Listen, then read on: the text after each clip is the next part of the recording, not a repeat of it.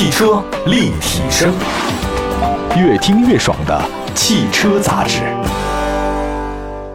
各位大家好，欢迎大家关注本期的汽车立体声啊！记得我在上初中的时候呢，我们当时的语文老师向我推荐了一本书，是奥地利的一个著名作家斯蒂文茨威格写的一本传记类的小说，叫做《人类群星闪耀时》。在这个书里面有篇文章叫做《伟大的悲剧》，讲述的是当年发现南极点的事儿。挪威的探险队呢是阿蒙森队啊，英国的探险队呢是斯科特队。当时呢他们是地理大发现，想征服南极点。经过一番非常激烈的竞争，这个挪威的阿蒙森呢是捷足先登。后来，英国的斯科特队呢晚了将近五个星期，所以斯科特呢在看到南极点的时候，发现那边已经有一个国旗在飘扬啊，他不是自己国家的，非常难过。归途当中呢，他就不幸遇难了。这是斯科特队。斯蒂文斯威格呢写了这篇文章或者这本书啊，《人类群星闪耀时》，写的都是那些悲剧的英雄。什么叫悲剧英雄啊？就指某些人啊，他是有英雄的品质啊，英勇过人，也无私也忘我，胆识很厉害，本应该被世人所称颂。但是没办法，因为外界或者个人原因啊，导致失败了。有很多悲情的特色就在这边。我忽然为什么要说这事儿呢？好像跟车有点关系啊。十几年前，朋友记得吗？本田的 CR-V，丰田的 RAV4，几乎把所有中国国内的 SUV 市场所垄断了啊。途观那是后来的事儿了。在他们的盛名笼罩之下，大家呢常常会忽略另外一个来自日系的品牌呢，日产的奇骏。所以当时呢，很多车评人啊就把说这个奇骏呢，有点像那个时代的 SUV 的悲剧英雄。为什么呢？其实奇骏到中国来的时候呢，应该是二零零八年，那是第二代奇骏了。第一代奇骏是没有到中国来的。东风日产呢，在 SUV 市场是非常享有建树的，所以引进了这个奇骏。但是国产后的奇骏跟海外版的设计呢是不太一样的。比如说，国外有 GPS 导航，在国内车上就没有。跟本田 CR-V、丰田 RAV4 主打城市用途不一样。那个时候的二零零八年，第二代奇骏落户到东风日产，它强调就是野外活动。二零零九年，奇骏呢随同南极考察队去了南极。担任了后勤保障车。OK，记得我为什么一开始说南极的事了吧？这是人类历史上第一次登陆南极的量产的乘用车。截止到二零一四年，国产二代的这种奇骏呢，一共卖了十二万辆。二零一零年卖了三万多辆，处于最热销的一个状态。但是那个时代啊，差不多快七八年前啊，SUV 的销量当中，奇骏永远是在第七、第八、第九、第十。反过来呢，是本田 CR-V 一个月卖一万多辆，RAV4 也卖了大概八千九千。所以在那个时代，奇骏。跟两个车相比的话，有点悲剧英雄了，好吧？那个今天就跟大家说说奇骏迎来换代了，会不会变得更好呢？我想肯定是的。说到日系紧凑的 SUV，刚才说到了一个本田的 CR-V，实际上还有一个大家都知道，现在 RAV4 也叫荣放，不断的更新换代。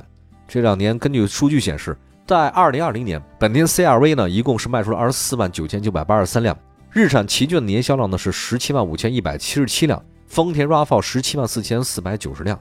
CR-V RAV4 的兄弟车型皓影威兰达也卖了大概十五万辆和八万多辆，也就是说，在 CR-V RAV4 相继完成换代之后，最近的一个全新一代的奇骏也要来了，它已经摆进了东风日产的 4S 店。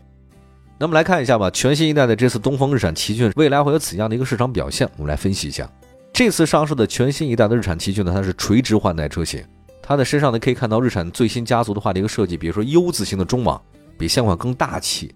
以前叫 V 啊，现在叫 U，分体式大灯呢，现在在 SUV 当中呢已经是常见的设计了。好处有那么一个，就是分体式大灯可以增加车头的厚重感。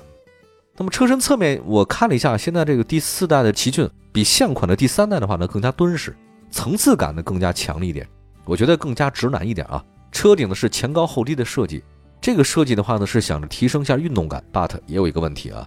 这个前高后低是有运动感了，但是它会影响你坐在后排的头部空间。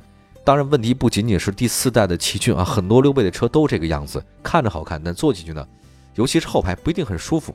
车尾的设计跟现款车型相似度很高，线条呢棱角分明。尾灯的话呢做了重新设计，跟前大灯呢有所呼应。就整体的视觉效果而说呢，新奇骏比 CR-V 或 RAV4 呢更加硬朗，这个呢也会吸引到更多像我这样的男性消费者的青睐啊。当然。有些这女孩子也很强悍，这个另外一说哈。再看一下内饰方面，全新的奇骏呢做了一些明显的改变，内饰风格比较简洁，科技感是有的。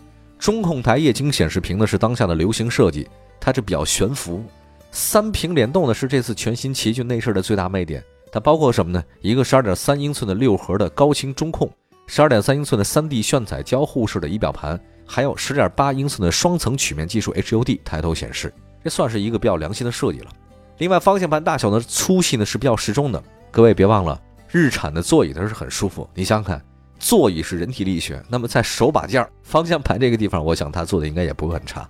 再看一下空调，空调区间的有些实体按键，这个值得赞赏的，因为我曾在节目当中不止一次提到过，如果全是那种电子按键或者一个屏幕当中闪烁的话，如果屏幕碎了你怎么办？你摁不摁？我还是很希望留下一些真的实体按键的，因为实体按键操纵更加直接、更加方便。驾驶当中的话，你可以轻松的盲操作。比如说一个手机屏，现在是没有键盘了啊，没有那种像诺基亚呀、摩托罗拉那种按键。但你是不是两个眼睛始终的是围绕这个屏幕？车里也是一样。如果你车里只有一块大屏的话呢，你眼睛根本走不开，你没办法在开车的时候进行盲操作，哈，是不太容易做到的。好了，我们再看一下车身尺寸方面，全新奇骏的话呢，轴距是二七零六。跟现款车的话呢是基本持平的，那么轴距是没有变，但腿部空间比现款车呢是有所提升。除了五座版本的全新奇骏还有七座车型，但是大家都知道这个车身尺寸就这么大，你七座版的车型第三排空间会很局促，只能适合短途应急，长途其实还是免了。动力方面，大家比较关心啊，这个其实说到今天的重点了，就是国产奇骏搭载可变压缩比的1.5升的 VC Turbo 的涡轮增压发动机。发动机的压缩比呢，可以在八比一到十四比之间可以来回切换，这个是我比较欣赏的一个地方。相比现款的二点五升的车型，动力输出赢了不少。但是呢，这个现款二点五的发动机呢，当然是没有直喷技术的，大家可以关注一下啊。另外，我们也说到了一点五 T 发动机动力输出是明显，但是有个问题，国人咱们不太喜欢的直列三缸设计呢，在这是有了。所以我在想这个事儿啊，你看你怎么说？全新的奇骏呢，未来有很多不确定因素啊，因为。三缸发动机，其实我们看到很多热销车型卖的，一开始都是不错，但是换了三缸发动机啊，把这成本是降下来了，但出现了一个严重的销量下滑。我们来看一下官方的资料啊，他们怎么解释呢？他们说日产通过了 VCT 技术，还有外置自适应双平衡系统来解决了抖动的问题。至于效果怎么样，我觉得这个需要消费者自己做出评判，等于我也没开呢，啊，没法说。但我想一件事儿，就是日系车型呢，对于这种。车辆的舒适性，还有防抖性，还有包括防震这方面的话呢，应该可能会还是比较自己独到的地方的啊！一想到这个事儿，大家应该能明白。我也很想试试看啊，到什么时候我开一下日产的奇骏第四代三缸的，它这个震动到底有多大？大家能不能感觉出来？就是我不告诉你这是三缸机，你能不能感出来这是？所以这是一个很有意思的问题，就是你知道它是三缸，你抖，还是你不知道它三缸机你就觉得抖？这两个完全不一样的概念。好吧，休息一下，我一会儿呢再看看全新奇骏的主要竞争对手都是哪些啊？马上回来。汽车立体声，继续回到节目当中，您关注到的是汽车立体声啊。今天呢，我们在节目当中跟大家说一下全新奇骏啊，这个展望一下。刚才说到了奇骏现有的一个情况，第四代的奇骏基本的一些数据。传动方面，刚才说到了，这可采用了模拟八等的 CVT 变速箱，日产家全用 CVT，速比呢范围是七比一到八点二比一。最大扭矩呢是三百三十牛米，所以很多人想到了投诉的一些日产的 CVT 变速箱的故障，我还真不清楚这个问题是不是在全新奇骏上还会出现。来看一下全新奇骏的主要竞争对手都是谁啊？本田 CRV 啊，其实本田 CRV 呢也采用的是一点五 T 发动机匹配的 CVT 变速箱啊，真的是差不多。从动力方面来看的话，CRV 要比全新奇骏少了不少，但是它采用的是直列四缸的设计，这个是本田一点五 T 发动机核心卖点。那么在更强动力和四缸之间，我想大家应该会选择是四缸而不是三缸，所以这个对奇骏来讲不是很有利啊。再看一下丰田 RAV4 荣放低端车型呢采用是2.0自吸的加 CVT 的变速箱，最大功率的扭矩呢确实也不是很高，但是它胜在的是均衡。还有一个我们再来看啊，横向比较一下大众是谁？大众这个级别的话就是探岳了。另外呢还有斯柯达、柯迪亚克，这个都是采用四缸的发动机。从目前市场情况来看呢，采用三缸发动机的主流紧凑 SUV 还真的是不多。那么大家也都不傻是吧？宝马 X1 中低端的车型呢是三缸 1.5T，但是你想想看，它是宝马，宝马的光环加持，而且终端售价很不错，所以这个事儿换在 BMW 是一种解释，换在 Nissan 上面可能又另外一种解释了。那么另外再一看啊，就是如果你用三缸的奇骏，你在同价位的本田 CR-V 还有 RAV4 的产品力、品牌美誉度方面都不比它差，那我可能会选一个四缸的，对吧？另外再看一下城市 SUV 啊，这个全新奇骏配备了四驱，第二代呢是四乘四的 i 智能全模式四驱，支持有五种模式，一个是自动、运动、经济、越野和雪地，它一键可以切换的。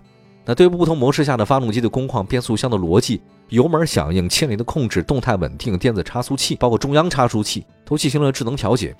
我们比较关注的是它有哪些高端的配置啊，比如说像这个全地形四驱控制，搭配了一个 HDC 的陡坡缓降。陡坡缓降通过性、安全性是更好的，还挺好用的。还有个智能动态的中央的差速器，这个其实挺好，它直接耦合嘛。还有两驱四驱呢，没有延时的切换，承载扭矩更大，提高了复杂路况下的这个通过性。大家也不用特别担心，像它的无级变速箱 CVT 的一些扭矩的抗造能力，我觉得现在基本上应该问题不是很大了。再看一下配置方面，全新的奇骏啊，搭载了几个特别有意思的智能安全的配置。第一个呢是 Nissan Connect 的超智能2.0，第二个是增强版的 Pro Plant 的超智驾。第三个是智能 iSafety 的智能主动安全配置系统。当然，这几个呢说起来比较拗口呢，我就简单的解释一下。增强版的 Pro Plant 呢是超智驾呢，除了全速段的智能巡航、智能跟车车道保持呢，还能具备对静止或者行驶车辆的识别，还有制动时减速更平顺的一些特点啊。增强版的一个，另外还有一个就是超视距的碰撞预警，这个有意思啊，它可以通过前向的雷达监控本车跟前方以及前方第二辆车，也就是你的视野盲区车辆。如果前方第二辆车突然减速，这个系统呢将会通过 3D 的平视的显示屏或 HUD，或者说风鸣声进行预警，降低追尾风险。大家看到路上经常三车追尾，实际上跟你前面那车真没关系，是你前面那个车的前面那个车他踩刹车了，你前面那个车他没有这个系统，他没停住撞了，那你呢，对吧？所以这很麻烦。他如果能跟踪前面两三辆车的话呢，这个确实安全性很强啊。忽然想到了奇骏啊，在很多年以前，它刚开始第二代到中国来的时候，主打的是越野，那是我特别心仪的一件事儿。它主打的不是城市，而主打的就是在郊外开车。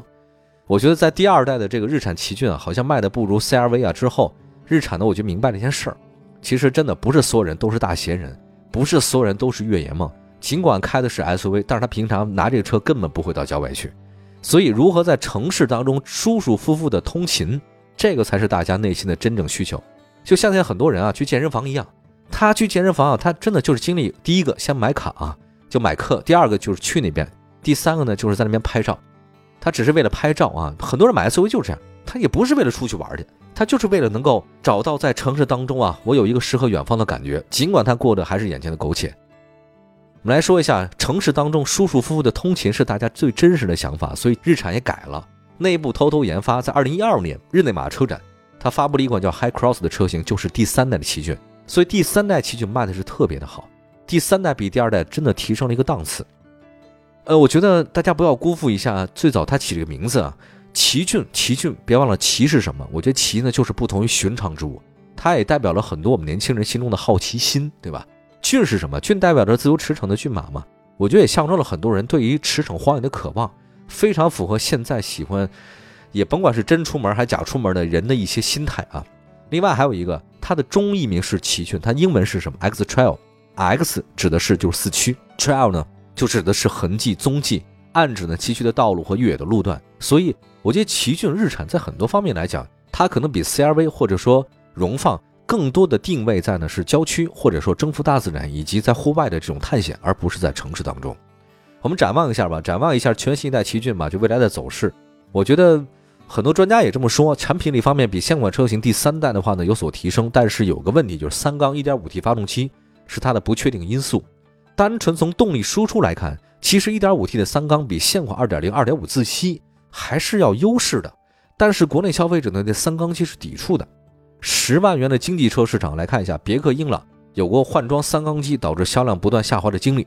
最后，他靠着老款1.5的四缸发动机重新回到销售水平。你看，相比英朗，奇骏的价格更高，你潜在客户是不是更难会接受三缸呢？